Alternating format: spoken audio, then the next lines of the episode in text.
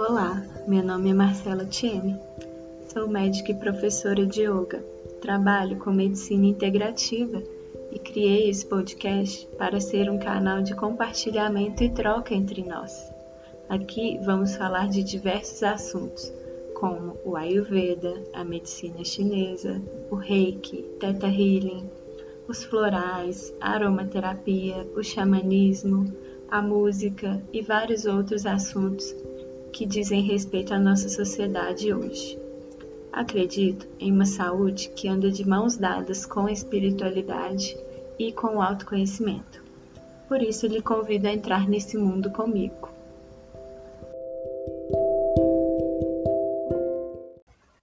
Olá, pessoal. Nesse episódio eu queria abordar algumas questões aí relacionadas a coronavírus, esse nosso contexto de pandemia, juntamente com as questões de saúde mental. Conversando com o pessoal das redes, amigos, familiares, reportagens, jornais, enfim. A gente vê que nesse período aí a saúde mental é um aspecto que pega, e não só saúde mental, porque a gente fala saúde mental num contexto de generalização, mas se a gente for segmentar, na verdade a gente tem problemas aí, na verdade, muito mais do âmbito da nossa saúde emocional. Mas saúde mental é um termo para generalizar que a gente usa principalmente na medicina, que muitas vezes é como se fosse um ônibus. O problema, ele vai carregando e a cada ponto de ônibus ele vai levando outros juntos. Então é como se fosse assim, tem o carrinho que ele vai lá e aí o ônibus pega o primeiro passageiro, que é a ansiedade. E aí no próximo ele pega a depressão. E aí no próximo ele pega a compulsão alimentar. E aí ele pega a insônia. E aí ele pega os distúrbios de humor em geral, além desses. Saúde mental, felizmente, nos últimos anos vem ganhando um pouco mais de respeito e da sua devida importância, mas a gente vê que o Brasil, que já era um dos países com mais ansiosos do mundo, agora se vê num contexto de pessoas mais ansiosas do mundo, junto com uma pandemia em um país e a gente não tem muitos direitos sociais. Mas falando então um pouco sobre os aspectos é, desses distúrbios mais observados, né? E a ansiedade, eu acho que é realmente a campeã. Algumas pessoas, elas falam que a ansiedade é o excesso de preocupação com o futuro e a depressão é o excesso de preocupação com o passado. Mas isso eu acho que é um conceito assim, é interessante para a gente iniciar e ter um, um entendimento de como são as coisas, mas eu acho que é um pouco raso, sabe?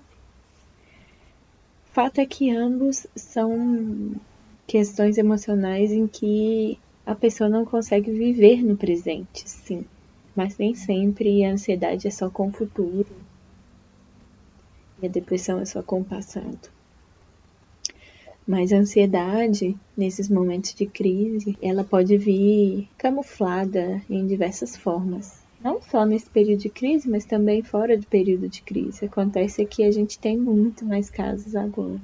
Eventualmente, você se vê obrigado, mesmo no home office, uma quarentena, a produzir mesmo dentro de casa.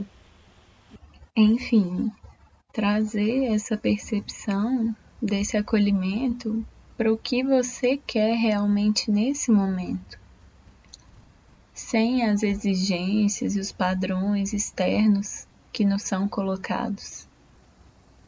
Já que, na minha visão, o coronavírus aí veio, dentre outros, para nos desacelerar. Então a gente está desacelerando fora de casa, está acelerando dentro, querendo produzir, querendo fazer um milhão de coisas que a gente não fazia antes. Se você tá bem com isso, maravilha, faça. Agora, se você se sente de alguma forma pressionado a fazer algo e que isso não é natural para você, né, não se sinta pressionado. Mesmo yoga e meditação, que eu sou super defensora, né? Eu acho que cada um tem o seu tempo, as coisas têm que acontecer naturalmente. Caso contrário, a gente não internaliza isso como um hábito. A gente não tira o melhor que aquela atividade tem para nos oferecer. E eventualmente a gente pode até usar de forma errônea, sabe? Então eu tenho muita visão de que é um período para a gente olhar mais para dentro de nós. Olhar para dentro de nós também significa dizer vários nomes mesmo com essa camuflagem aí de espiritualidade. E aí muitas vezes os ansiosos, eles se sentem mais ansiosos ainda dentro de casa, com esse tanto de coisa sendo bombardeado para fazer. E ele ou ele não quer fazer, ou ele sabe, ele não está disposto e tá tudo bem também. Eu acho que todas essas coisas que podem ser benéficas para a gente, como entender mais sobre alimentação, aprender a cozinhar, meditar, fazer yoga, enfim. Isso aí, ele entra na nossa vida para nos auxiliar e não para a gente ser escravo deles, sabe? E outra, eu também acho assim que eles devem entrar na nossa vida de uma forma leve, de uma forma como se fosse um amigo nosso mesmo, sabe? Para nos dar a mão e caminhar com a gente. E não para nos empurrar para algum lugar na qual a gente não está preparado para enfrentar ainda. Agora, a questão é que para quem está enfrentando algum distúrbio de ansiedade, é legal trazer a luz do conhecimento de como que essa ansiedade, primeiro, se manifesta em você? É através de uma palpitação, coração acelerado, a frequência cardíaca aumentando, a respiração ficando acelerada? É através de uma compulsão alimentar? É através de uma compulsão por sexo, por drogas, por qualquer outro tipo de coisa? É por uma insônia? E aí esse é o primeiro passo, né, do reconhecimento de como que isso está se manifestando em você. E depois que isso acontece, o segundo passo é reconhecer em você mesmo quando esse sentimento, essa sensação de ansiedade vem manifestada em suas várias formas, quando ela vem, como você se sente, Quais são suas reações físicas, suas reações mentais e emocionais? O que, que se passa na sua cabeça naquele momento? E eventualmente é até legal você escrever sobre isso. Porque muitas vezes a gente acha que a gente está tendo a consciência, mas a gente às vezes precisa de ler, a gente precisa que alguém nos mostre. E isso é completamente natural e humano. E eu acho que o terceiro passo é você escolher como você quer tratar essa ansiedade. Porque dentre um leque de opções para tratar a ansiedade, você tem que escolher algo você se conecte. Que o seu coração fale, não, é por esse caminho aqui que eu quero ir. Caso contrário, você pode ficar 10 anos na terapia que não vai melhorar. Você pode fazer 50 sessões de reiki que não vai melhorar. Você pode passar por 10 terapeutas ayurvédicos que não vai melhorar. Você pode usar 30 tipos de medicações que não vai melhorar. Então, primeiro é necessário ter essa conexão. E eu coloquei por último, mas na verdade eu acho que seria primeiro. É, eu acho que você tem que avaliar se isso está causando um grande impacto na sua vida, procurar um tratamento específico, sabe? E aí eu recomendo um psiquiatra de preferência ou um médico integrativo que trabalhe junto com algum psiquiatra integrativo e consiga te ver nessa, nesse seu aspecto de corpo, mente e espírito, sabe? Porque eventualmente sim, você pode necessitar de uma medicação.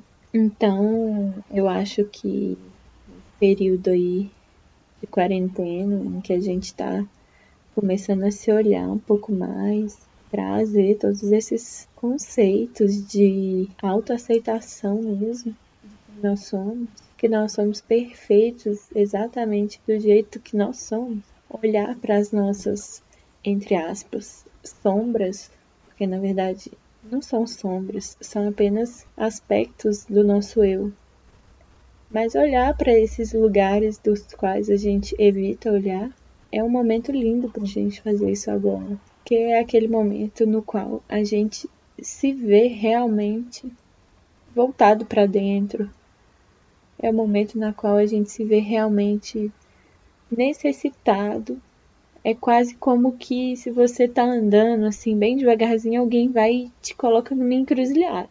É agora ou nunca, sabe? Se o problema ele já estava lá, agora ele vai ficar muito mais intenso. Então, minha, meu convite para você que está enfrentando algum grau de ansiedade é esse. Na verdade, são todos esses. e aí, eu gosto muito do caminho né, para o tratamento da ansiedade, do caminho integrativo. Precisa usar remédio? Psiquiatra. E para todo mundo. Mudança de estilo de vida, meditação, prática de alguma atividade física que você goste. Ah, precisa ser yoga? Eu gosto de yoga por vários motivos, mas é a atividade física que você goste, que você vai aderir. Então, se é, sei lá, é, vôlei de praia, lindo. Pena que agora não dá pra você jogar. Mas o importante é colocar o corpo para mexer, sabe? Liberar serotonina, é se alimentar bem, se alimentar adequadamente, é dormir bem. E eu gosto muito da meditação porque a gente sabe como que a meditação altera os nossos padrões comportamentais. E isso é um estudo de séculos, milênios. Isso é estudo científico, então tá amparado assim por todos os caminho, seja qual ele você for caminhar, saiba que a meditação ela pode ser sua melhor amiga nesse caminho de combate à ansiedade, porque ela traz a sua mente para o momento presente, ela traz a sua percepção de equanimidade, ela faz com que a sua mente entenda a temporalidade e a impermanência que muitas vezes quando a gente está numa crise de ansiedade e a gente acha que aquilo ali é a pior coisa do universo, que aquilo ali vai durar para sempre, quando você passa a treinar a sua mente, é como se fosse um músculo. Você vai treinando a sua mente para estar no estado de presença, treinando a mente para entrar no estado de equanimidade. E quando aquilo vem, pode ser ruim, mas você consegue fazer com que aquilo seja atenuado, com que aquilo passe. Então, enfim, sou super defensora da meditação e das outras terapias e fica aí a minha sugestão para quem está sofrendo um pouco de ansiedade nesses períodos tão intensos e conturbados. E aí aproveita que está tendo uma enxurrada de aplicativos que liberaram muitas meditações gratuitas Estão oferecendo meditações gratuitas no Instagram, no Facebook, palestras de budismo, de mindfulness. Vamos tirar o que tem de melhor desse momento aí, se você se conecta com alguma dessas terapias. Mas a minha sugestão é que você busque saber como que cada uma funciona, experimente, vivencie e observa no seu corpo, na sua mente, no seu emocional, como é que isso atua. E, enfim, eu acho que o caminho é um pouco por aí. Bom, é isso. Fiquem bem, fiquem em casa e um grande beijo.